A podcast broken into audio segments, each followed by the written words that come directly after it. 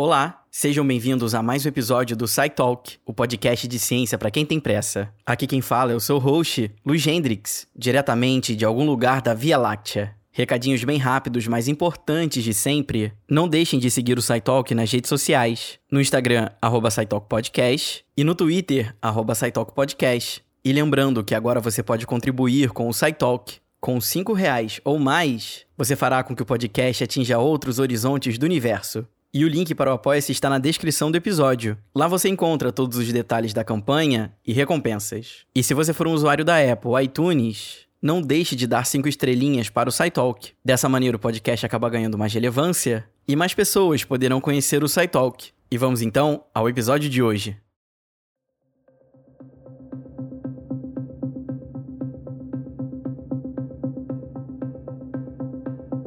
Esta é a sua última chance. Depois disto, não haverá retorno. Se tomar a pílula azul, fim da história. Vai acordar em sua cama e acreditar no que você quiser. Se tomar a pílula vermelha, fica no País das Maravilhas. E eu vou mostrar até onde vai a toca do coelho.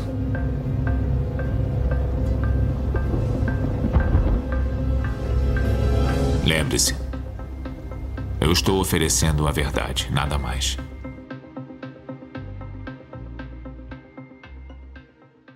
E se eu te falar que a realidade que você está vivendo pode não ser verdadeira?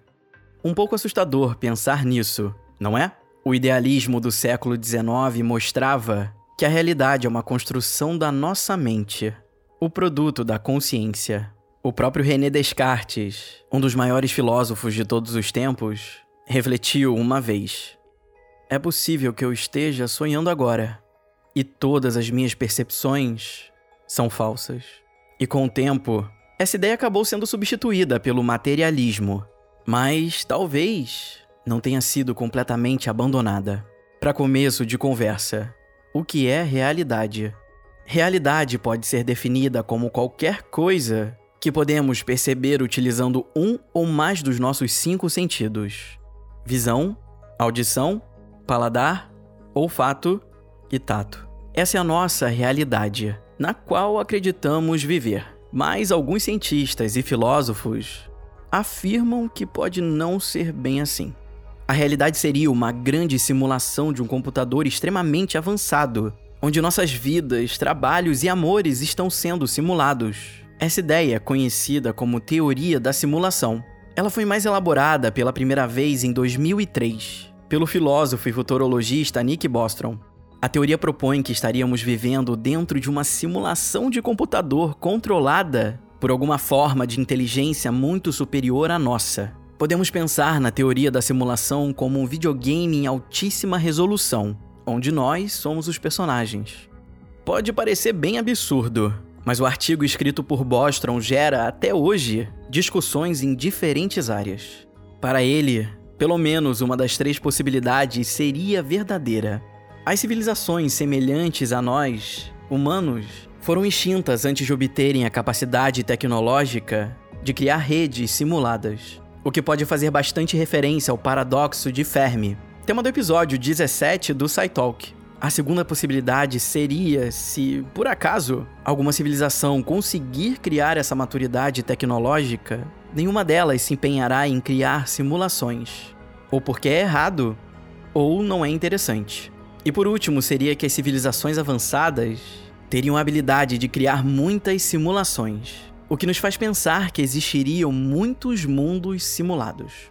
Um ponto bem importante da teoria da simulação é a consciência. Ainda não sabemos o que a consciência de fato é e nem mesmo a sua origem, certo?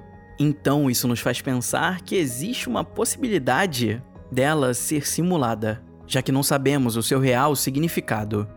E aí você pode se perguntar: como podemos saber se estamos realmente vivendo em uma simulação? A resposta é que existem muitas coisas que ainda não entendemos sobre a nossa própria realidade. E se eu falar para você que alguns aspectos fazem mais sentido se estivéssemos realmente vivendo em uma simulação? Dentro desse universo de suposições, existe um mistério chamado de indeterminação quântica, que é a ideia de que uma partícula está em um de vários estados, E você só saberia disso a menos que observasse a partícula. A melhor maneira de traduzirmos isso é o exemplo do gato de Schrödinger. O físico Irving Schrödinger teorizou que um gato, dentro de uma caixa com material radioativo, teria 50% de chance de estar morto e 50% de chance de estar vivo. A gente não saberia responder essa pergunta até abrirmos a caixa. Mas a física quântica diz outra coisa: que o gato estaria vivo e morto ao mesmo tempo, até que alguém abra a caixa para observá-lo. Concluiríamos com isso que a principal regra é que o universo processa apenas o que precisa ser observado. Um fato bem interessante é que cientistas buscam formas de encontrar algum tipo de erro nessa matrix, se realmente estivermos dentro de uma simulação. Qualquer erro que acontecesse provavelmente seria muito sutil para não notarmos. Físicos, por exemplo, utilizam um conjunto de coordenadas para simular o comportamento de partículas subatômicas. Quem tivesse construído a nossa simulação provavelmente possa ter usado essa abordagem. E a nossa rede subatômica poderia ser construída em cima de uma existente. Assim haveria uma espessura fundamental. A dificuldade está em observar a resolução dessa rede.